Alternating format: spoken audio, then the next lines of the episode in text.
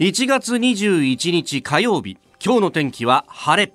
日本放送飯田浩二の OK 工事アップ。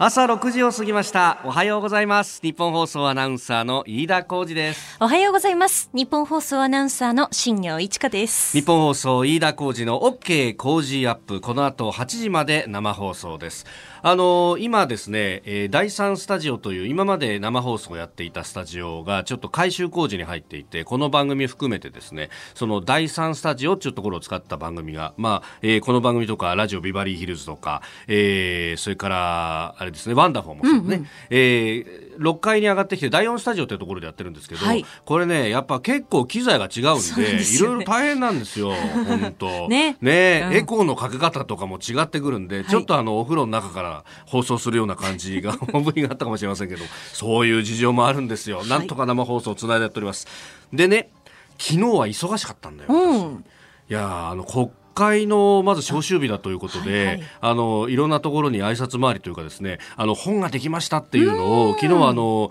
自民党自由民主党の青山茂春参議院議員、まあ、青山さんとはずっとボイス時代とか番組をねご一緒させていただいてであの工事アップにも何度かねゲストでこの間もあのアメリカからサンフランシスコから電話で出演していただきました。参加していただきましたが、はい、であのその御礼も兼ねてですねであのちょっと私に言って、まあ、あのあまりに忙しい中だったんでちょっとこのタイミングで渡していいですか？って言ってちょっとあのお持ちいただいたんですけれどもちょっとブログで書いてくれたりなんかもしてね、非常にありがたかったです。まあ人が多くて、うん、人が多かったんで本当青山さん探すの大変だったんですよ。そうですよね。まあやっぱ国会の召集日っていうと、まあそういうもこう腕ぐるんぐるん回してくるんだなと思ったら、もうあのほら、疑惑の人たちに何としてもインタビューを取るみたいな感じで、もう、おだから、あの、参議院の方にまず行ったんで、そうするとほら、河合杏里さんが、はい、いるから、もうそこに向かってもうカメラの放列みたいになってて、で、え衆議院の方に今度ふらっと行くと、こっちは梶原、あの、菅原一秀さんの方で、はい、え、ああ、みんな忙しいななんて思いながらからですね。で私はそこからあのちょっと旧知の記者とかに挨拶をしながら、えー、お昼にはですねそこをもう立って、うん、えー、横浜に勇んでいきました。はい、えー、今日オープンするんですが、京急ミュージアムというですね。あ。の京浜急行本社がもともとあの高輪にあったのがですね、この港未来に移って、でその本社の1階にですね、えー、ミュージアムができると。そう。あのー、交通博物館とかね、はい、あるいは東急がやってる電車とバスの博物館とか、あのー、子供の頃にいろんなこう鉄道関係のところに連れて行ってもらったんですが、京浜急行はどうしてないんだろうというのをすごく不思議に思ってて残念に思ってたんでようやくできたかと。いやー、これね、もう京急のシミュレーターとかもあるんで、やってみたい。僕もずっとかぶりつきで子供の頃見てたんで、ここでアクセルを踏み込むとか、ここでブレーキをかけるとかって、はいはい、あの、結構多分記憶してるんですよ。でも先頭車両に張り付いてたんですね。張り付いてたね。だって今も子供を出しに使って張り付くからね。ああ、そうか、ここでやっぱり立候するんだなとかね。ああ、やっぱ難しいなって、あ、ここからブレーキかけてくんだとかね。うこうもう、あの、ホームに入る直前からブレーキかけないと間に合わないとか。そうね。そうそう。あこの駅は結構ギリギリまであの行っても大丈夫なんだとか。あの坂の上り坂の駅とかだと、はいはい、やっぱあのブレーキ手前からかけると止まっちゃうからそうですね、途中で、うんうん、いや難しいなって一人でうんうなりながら見てんだけどさ。シミュレーター上手でしょ飯田さん。そういう成果がですね ついにこう 表に出せるかと思うとえ、えー、私楽しみでならないんですがその報道公開に行ってきていやこれはもう素晴らしかったね。えー、あのーそんなに広くはないんですがあの京急のジオラマとかもあって、えー、ジオラマがこれ作り込まれてね発見が10個ありますからぜひご覧いただければ。ええ。あの本、当ね私感じたところはいくつでもあるんですけどまあ一つだけお話ししますとあの京急百貨店というのは上大岡駅にあるんですよ、ね、我々中継したじゃないですか。はいしましたしました。京急百貨店の中の作り込みが素晴らしくてですね、えー、外からあの建物が見えるんですが一部だけこう抜けてるところがあって、うん、そこからですねあるイベントが行われてるところが覗き込めるんですこれかなり細かく作り込まれてて一体何のイベントをやっているのかというあたりも注目いただければ。でステージにいる人たちまでちゃんとね生き生きとまるで動くようにできているという。ねええー、こちらの京急ミュージアム京急の本社の1階なんですけれども、あのー、場所としてはですね、えー、横浜駅の東口を出てそごうを抜けてあの日産の本社を抜けたさらに先にありますんで、えー、歩くと56分ぐらい。えー、そうだな、徒歩7、8分かなという感じであります。で、あのー、これですね、えー、入館料は無料で一部コンテンツは有料となるんですけれども、これあの予約が必要なのかな？ちょっとオープン当初は混み合う可能性があるということで、事前申し込み抽選制ということが今ホームページに書かれていますね。うん、えー、ですんで、あの、ホームページなど参照にしていただければと思います。毎週火曜日か休館日で、えー、開館時間は10時から17時というふうになっております。さあ最新ニュースピックアップいたします。スタジオ長官各紙入ってまいりました。まあ昨日の国会の開幕施政方針演説について一面トップというところが多いですね、えー、朝日毎日は疑惑国会あるいは首相疑惑に触れずということで、えー、一面のトップその見出しを掲げております。一方で産経新聞は首相施政方針会見議論国会の責任と。ということを一面に言いかけております。まあ、あの、スタンスが見えるという感じであります。えー、そして読売新聞はコンビニ店舗初の減少ということで、まあ、新規出店の抑制、ビジネスモデル転換期ということを書いております。まあ、あの、集中的にね、一定の地域に出店する戦略などで高い収益力を誇ってきましたけれども、それがちょっと曲がり角に来ているぞというニュース。まあ、一方でこれだけね、えー、たくさんのの店舗ができているということで社会インフラの一つというようなあ見なし方もね、えー、特に防災の面なのではされているということ、まあ、役割の転換そして今後どうなっていくかというところの記事が出ております、えー、それから東京新聞ですけれども羽田空港の新ルートについてが一面トップなんですが、えー、見出しがですね試験飛行南風任せとええー、なんかあの無計画風任せって一体どういうことだというようなあの見出しの取り方をしてるんですけれどもいやこれねあのんあのなんてことはなくってなんてことはないと言ったら、まあ、大変失礼なんですがあの飛行機ってですね基本的にあの向かい風に向かって飛ばないと安定しないわけですよ。追い風で飛ぶと後ろから叩かれるようにしていきなりこう高度下がっちゃったりなんかすることがあるんで危ないと。そうするとあのこの新しくなる飛行ルートっていうのは北から南に向かってくるルートなので当然南風が吹かないとこのルート使えないということになります。東風や西風が横から来るときにこのルート使っちゃうと危なくてしょうがないんでそういう時は横風用の滑走路っていうのが羽田空港には別にありますからそこを使うということになるんです。だから南風任せなのはそもそもそういうものだということでこれこの見出しの付け方はいくらなんだってスピンかかりすぎだろうということが私は思います。まあその中でまあ、品川であったりとか、あるいは、こう、大井町のあたりっていうのは、えー、当然羽田空港にだんだん近づいていきますから、高度が下がってくると。まあ、高度が下がると、騒音などが、あいろいろ問題になるというようなことも言われておりますが、まあ、あのー、その一方で、このルートを使うことで、えー、相当飛行機の離発着というのは便利になるということがございます。まあ、あのー、これを言い出したらですね、それこそあの、福岡空港なんていうのも街中にありますから、えー、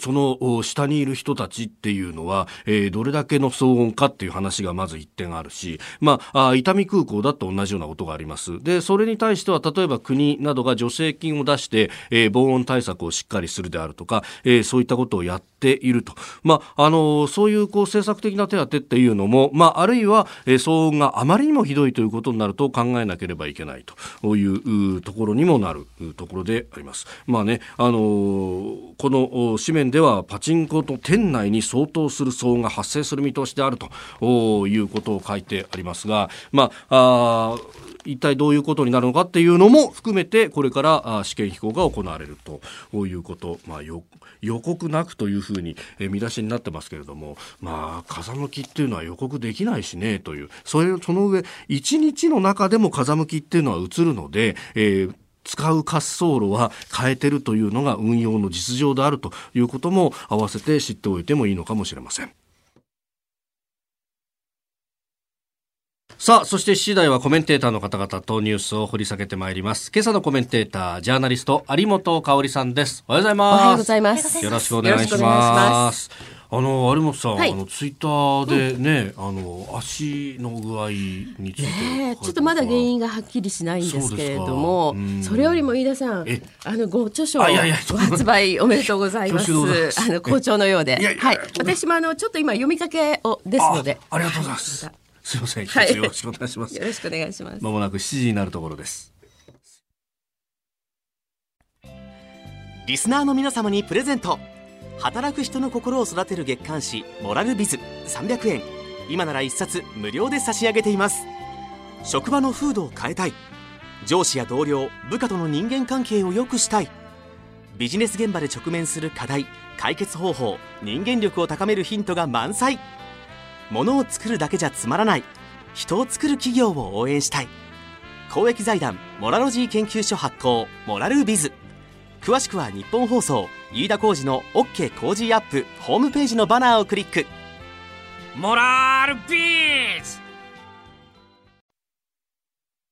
1月21日火曜日時刻は朝7時を過ぎました。改めましておはようございます。日本放送アナウンサーの飯田浩二です。おはようございます。日本放送アナウンサーの新業一華です。あなたと一緒にニュースを考える飯田浩二の OK 工事アップ。7時台はコメンテーターの方々とニュースを掘り下げてまいります。今朝のコメンテータージャーナリスト有本香さんです。おはようございます。おはようございます。有本さんには番組エンディングまでお付き合いいただきます。では最初のニュースこちらです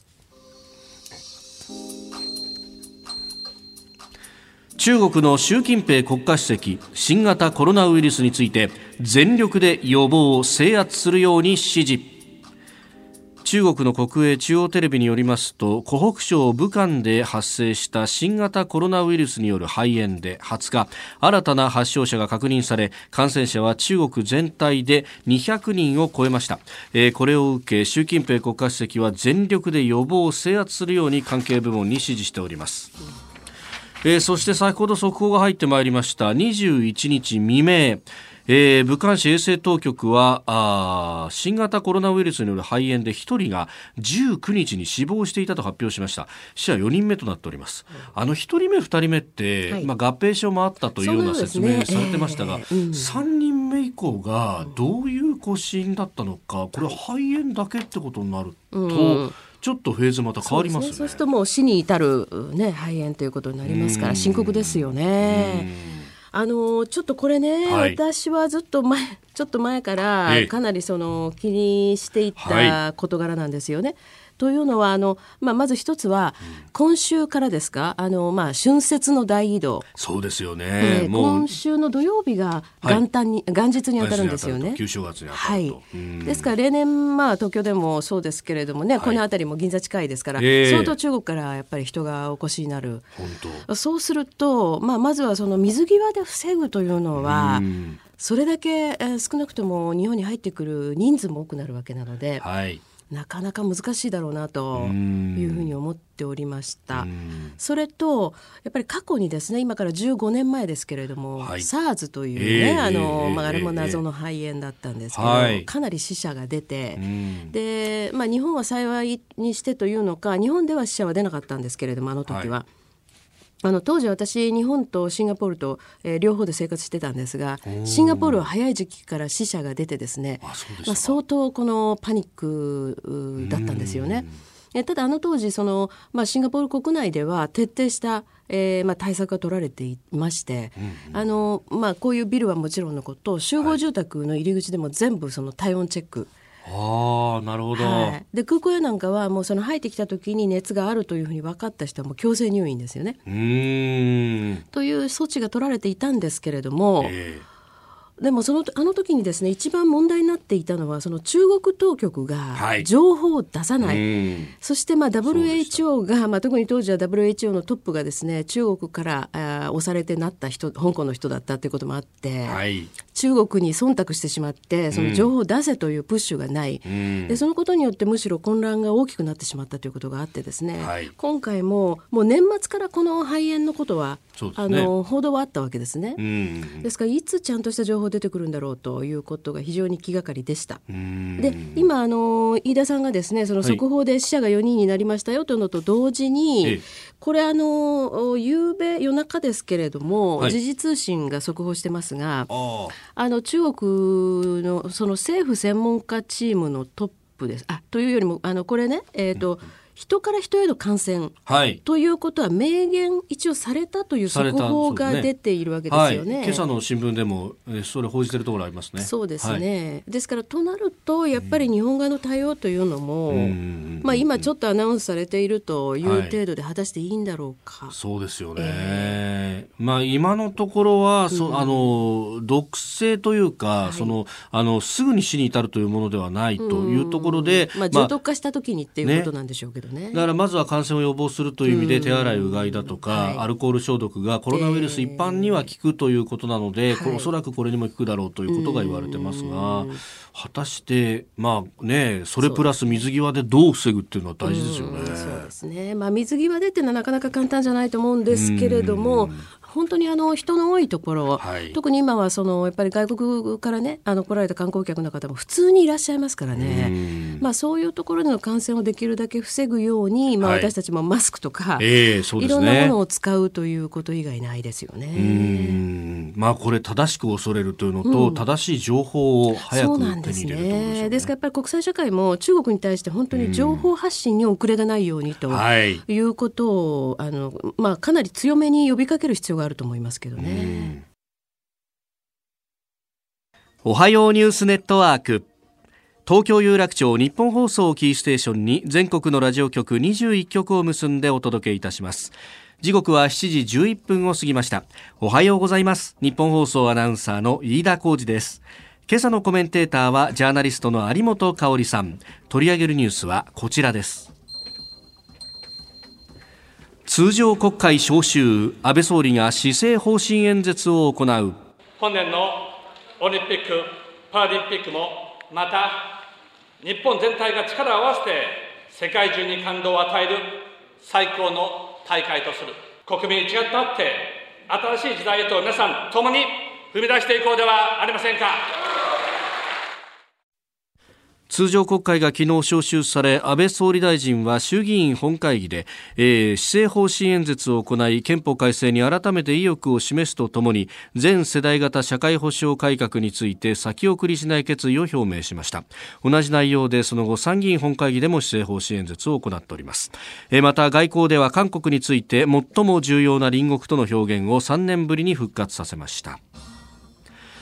まあこの韓国の表現っていうのがね、はい、結構見出し取ったりなんかもしますがそうですね。まあ、一方で外交のところではないですけれども、うん、あのオリンピックのね選手村の話では、台湾と。はい、そうですね。これもかなり久しぶりだっていうね 産経などが記事にしておりましたが。あのまあ、この韓国、台湾への言及が、ええ、それなりにいろんな形で、まあ、言われてはいるんですけれどもね、はい、ただその確かに韓国について最も重要な隣国という書き方をしてるんですけれども、はい、ただこここれはちょっと注意深く、まあ、読むと聞くとなんですが。え韓国は元来基本的価値と戦略的利益を共有する最も重要な隣国と。うん元来。はい。であればこそ、国と国との約束を守りと、こうつながるんですよね。はい。これですから、元来という言葉があるとないじゃえらい違いで。ええええええ、そうですね。で、うん、それとこの後ろのね、うん、であればこそ、国と国との約束は守れと、そういうことを期待すると言ってるわけですから、はい。まあ、これ要するにこの最も重要な隣国っていう言い方が復活したって言ってるけど、はい、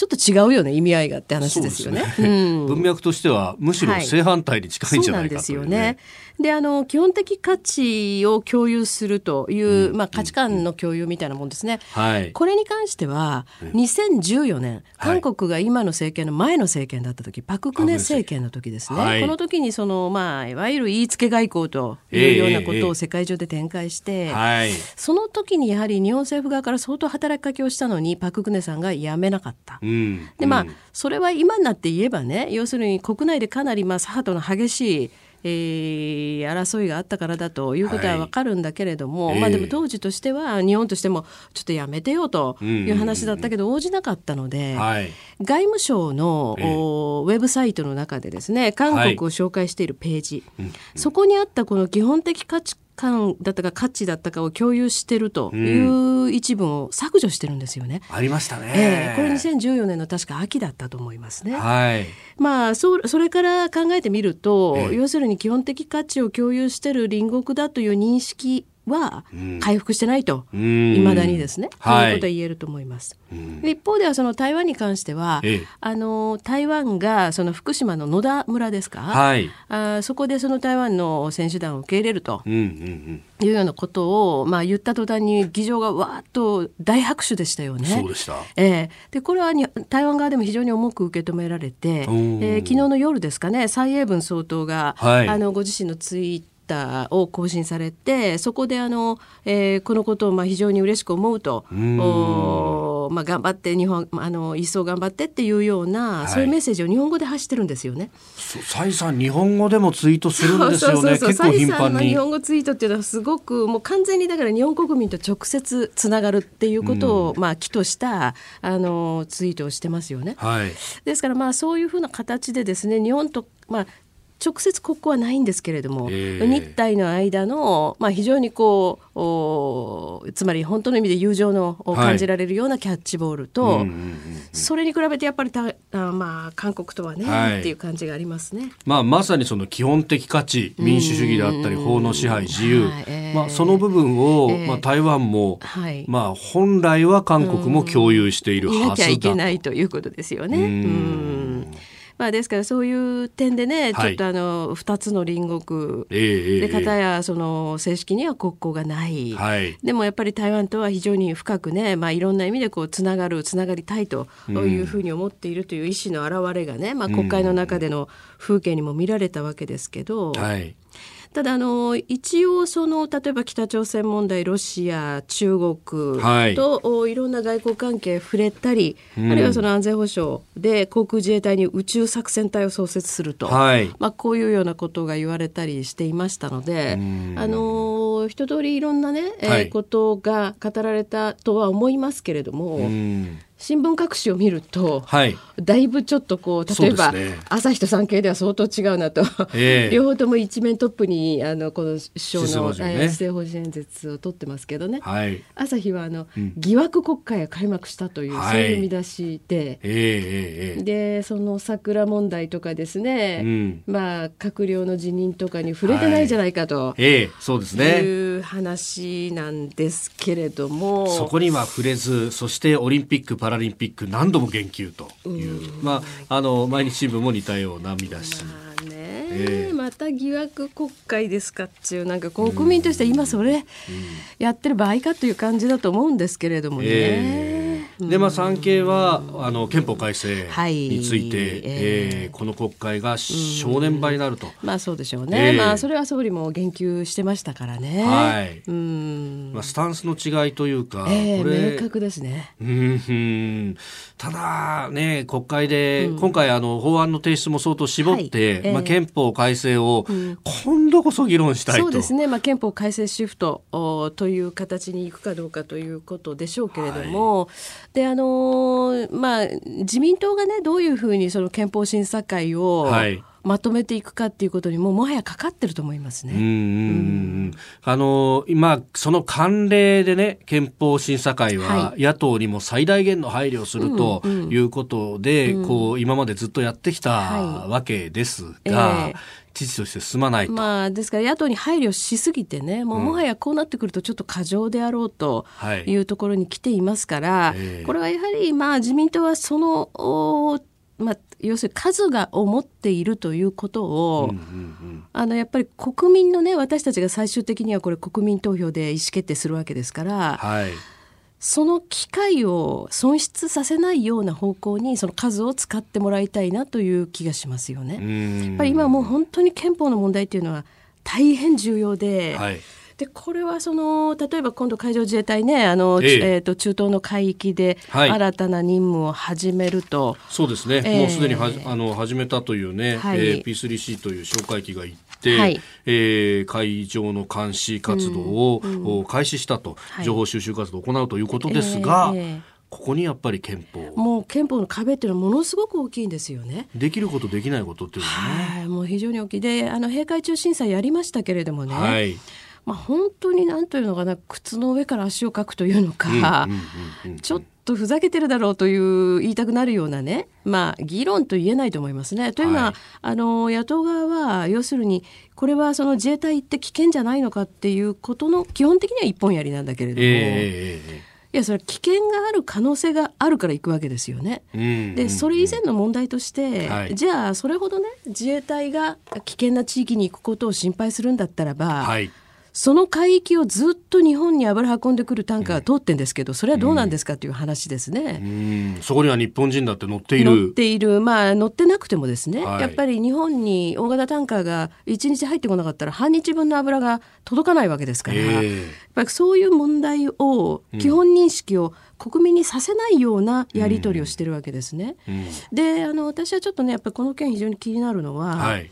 まあ、あの調査活動として、えええーね、自衛隊設置法の中にある、はい、まあ、調査活動としていく、はい、で仮にですけれども、まあ、あの海域周辺が非常に危険な状態になった時に、うん、海上警備行動を発令するだろう、はい。うん、そうなってもやっぱりやれることがものすごく限られてるわけですよね。はい、うんあの日本船籍の船であれば守ることはできるかもしれませんが、日本船籍以外の船、まあ、パナマ船籍とか多いですよね、そういうところは、あの実力を持って排除まではできない。はい。まあ、できないね、なんか水をかけるとか警告するとかそういうことでしょ、そのぐらいまでが限界それからそのそうは言ったって、まあ、じゃあ例えば日本の船だったら守ることができると言っても、えー、まあ、日本の船っていうかつまり日の丸掲げてる船ってことですよね、はい、船籍の船、えー、パナマ船籍とかじゃダメということなんだけど、ね、あのまあ仮にそれが守れたとしても、うん、それでも武器使用には、はい。あの相当な制限が伴いますよね。だからそういう意味では他の国が、はい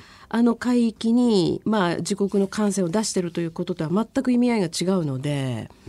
まあ、この辺りをね本当はさっさと、うん、まあ、特措を作るのか、ね、あるいはやっぱり憲法改正をして根本的なその壁を取り払うということがないと、やっぱり私たちの生活そのものが守れないということになりますよね。うん。エネルギーは国の根幹ですもんね。はい、はいえー、この時間有本香さんとお送りしてまいりました。日本袖沖の方この後も有本さんにお付き合いいただきます。今朝のコメンテーターはジャーナリスト有本香さんです。引き続きよろしくお願いします。よろしくお願いします。続いて教えてニュースキーワードです。ヘンリー王子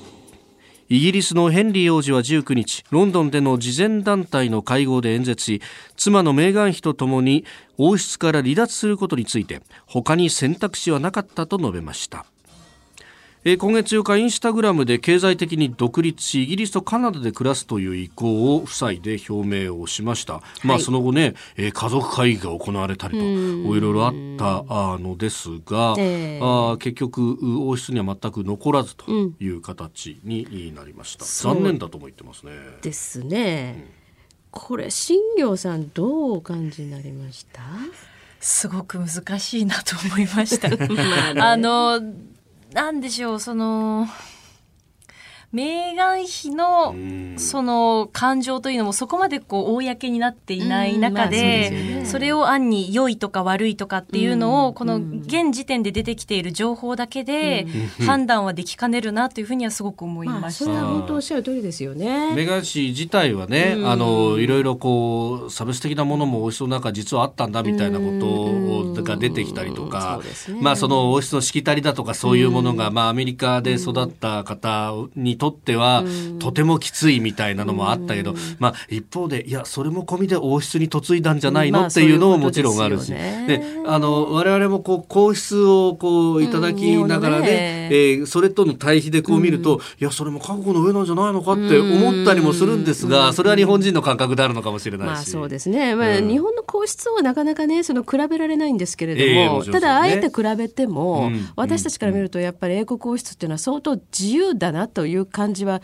むしろするわけですよね。うん、そうですね、うん、はい、であのもちろん双方にいろいろ言い分はあるでしょうけれども、はい。で確かにそのやっぱり向こうのね、えー、タブロイドなんかのその、はい、まあ、追いかけ方っていうのはかなりひどくて、でまあその、えー、ヘンリー王子は相当その、はい、ご自分の奥さんを守ろうとしたんじゃないかと。うん、というのはやっぱりお母さんがね,、ね。えー、まあ、メディアに殺されたみたいなことをね、あの言う人もいて、まあ、実際そうだし、で、うん、あのヘンリー王子はまだ10歳か12歳かぐらいの時ですもんね。ああのパリで亡くなった、えー、ちょうどあの時私パリにいたんですよね。そうでしたか。えー、ものすごい騒ぎでしたけどね。あ,、うん、あのトンネルでね、一体どういうこう車が挙動したんだみたいな話まで、もういろんな報道されますね。日本に帰ってきてもね、ものすごいニュースだったので、まあびっくりしたんですけど、ただね、そのまあそういうようなことからご自分の奥さんや家族を守ろうとしたと、はい、いうことであるにしても、ただ私はやっぱりこの発表の仕方というのがね。はい。あのちょっとその要するに誰にも相談なく、えー、うんインスタグラムでっていう、えー、でしかもやっぱり、まあ、見え方としては、はい、いいとこ取りをしようとしたというふうに見えてしまった。要するにそれは相応の理由があったんでしょうけれども、はい、それにしてもその、まあ、インスタグラムでいきなり発表して、まあ、その女王陛下はじめとして寝耳に水みたいなね、はい、みんなテレビでしたみたいな。ちょっとありえないだろう。それからその、さらに言うとあのすでにその時にですね、えー、と私も見ましたけれども、ウェブサイトが開設されていたんですよね。はい、それでその、まあ、私たちは新しい道を歩みますというようなことが書いてあってそこに、まあ、あのこのヘンリー王子夫妻のですね、うん、えー公式なあの、まあ、称号、はい、サセックス公爵、えー、と公爵夫人と、えー、はい、でその人、まあ、そういう、まあ、名前でメッセージがあったんだけれども、うん、これやっぱり違和感ありますよね。誰が見てもね。まあ、それかなり商標登録なんかもしてたっていうの、ね、そうだからそのまあ、そのロイヤルのブランドみたいなものは使いつつ、はいえー、でもその公務からはちょっと手を引きつつ、うん、でも自分たちが納得してる公務だけは出ますよと。うん、でその公費である程度の基本的なね財政的下支えも受けますよというのは、これはやっぱり国民になかなか王室としては納得してもらうということが難しいという判断でしょうね。うんまあ、エリザベス女王もそこの部分国民に受け入れられるかどうかって相当気を使ったという話ねえー、だと思いますね。でやっぱりエリザベス女王にしてみればそれはあの、えー、ヘンリー王子夫妻特にそのメーガン妃にとってみてもね、えー、あのいろんな辛いことあったかもしれませんけれども。まあ、エリザベス女王は相当やっぱりこのヘンリー王子が若くしてそのお母さんを亡くしていることもあってだろうと思いますが、今回この結婚する時もですね結婚式のやり方から何からかなりいわゆる英国王室的な流儀からちょっと違う、うん、まあ、メーガン妃的なね、はい、あのやり方に譲歩してるじゃないですか、はい、だから、まあ、王室サイドあの女王陛下サイドはいろいろやってきたはずなのにと、こんな寝耳に水、まあ、要するに顔に泥を塗られたって言っても不思議じゃないですからね、これは図らずも同じように見えるアメリカとイギリスがこんなに違うんだっていうのを、うんまあ、そういうことですね。ね、え。ー、非常に距離があるというところをねやっぱり浮き彫りにしましたよね。うんえ今日のキーワードヘンリー王子でした。お送りしております日本放送飯田浩二の OK 工事アップ。お相手私日本放送アナウンサー飯田浩二と新業一華がお送りしています。今朝のコメンテーターはジャーナリスト有本香里さんです。引き続きよろしくお願いします。よろしくお願いします。続いてここだけニューススクープアップです。この時間最後のニュースをスクープアップ三菱電機大規模サイバー被害。三菱電機は昨日サイバー攻撃で従業員退職者採用応募者など合計8122人の個人情報が流出した恐れがあると発表しました。この問題について河野防衛大臣は昨日去年の夏頃から事案について報告をいただいているが防衛省の機微情報の流出はなかったと確認されていると述べました。えー、昨日朝日新聞がこれスクープで報じておりましたが、はいね。はい、えー、それを受けてでしょうか三菱電機は昨日発表したということなんですが、うんえー、まあその個人情報が出たと。ただ、うん、あのそれ以外の、うん、まあ機微にまつわるこう情報などは出ていないとい。うような、はい、まあ結構こうあの事務的な発表だったので、まあそれについて、えー、詳細まで明らかにしてないじゃないかというようなまあ朝日新聞は、えー、追撃の記事を今日は出しております。そうですね。あのまあ、これは本当に、まあ、朝日新聞のスクープ、非常にあのいい仕事をされたと思うんですね。はい。ただなんでかなっていう気もしますけどね。なんで朝日のスクープだったのかなっていうところはちょっと後から知りたいなというふうにも思うんですけど、うん。ね、で一方その不幸中の幸いと言っていいと思いますが、はい、防衛省のその、まあ、機微情報ですね。これは、出なかったとい。うことが確認されたということなんですけどね、はい、ただやっぱり出る可能性っていうのは否定できないわけですよね。はい。ですからこれをどうするかということがまさに結構今日本には問われていて、でまあ、中国系のサイバー攻撃の集団によるものではないかというようなことも今言われてますよね。えー、そうですね、はい、ですからもう前々からねこの懸念というのはあったわけなので、あのまあ、これね実はあの今総務大臣の高市早苗大臣が、はい。えーとまあ、閣僚に今回あのもう一度、ね、総務大臣で再任される前にですね、うん、自民党の、えー、サイバーセキュリティの確か、えー、特命委員会の委員長かなんかをやられてたんですよね。はい、その時に私あの、まあ、自分の、ね、やっているあのインターネット番組に2度ぐらいお越しいただいてというのはね、はい、国民の側も、えーいまいちやっぱり意識がこの点について、まあ、低いというんでしょうかね、はい、そういうところがあって、まあ、そこかなりお話しいただいたんです。はいで無論そのこういった三菱電機のような、うん、えー、まあ、防衛産業に絡むところから機密的なものがね、はい、えー、流れるというこの危険性は非常にあの恐ろしいことなんですけど、えー、それ以外にやっぱり日本かなりこのサイバーセキュリティに関しての対策が遅れてるんですよね。うんそう言われて久しいですよね、えー、本当ね。でその重要インフラやなんかを、はい。まあ、ここは重要インフラですよと、うん、そこに対してその重点的に対策をしますよというようなことを決めるところから、はい始めたっていうのが確か一昨年ぐらいの話ですよ。うん、だから13だったか14だったかのその重要インフラを決めて、はい、まあ、空港とかですね、えー、港とかですね。確かそういうところだったと思いますけれどもそういうところに関してのその、まあ、対策をまずやりますとい。うようなことを決めたっていうのが2年ぐらい前の話ですから。いかに遅れているかということ。日本放送どうなの？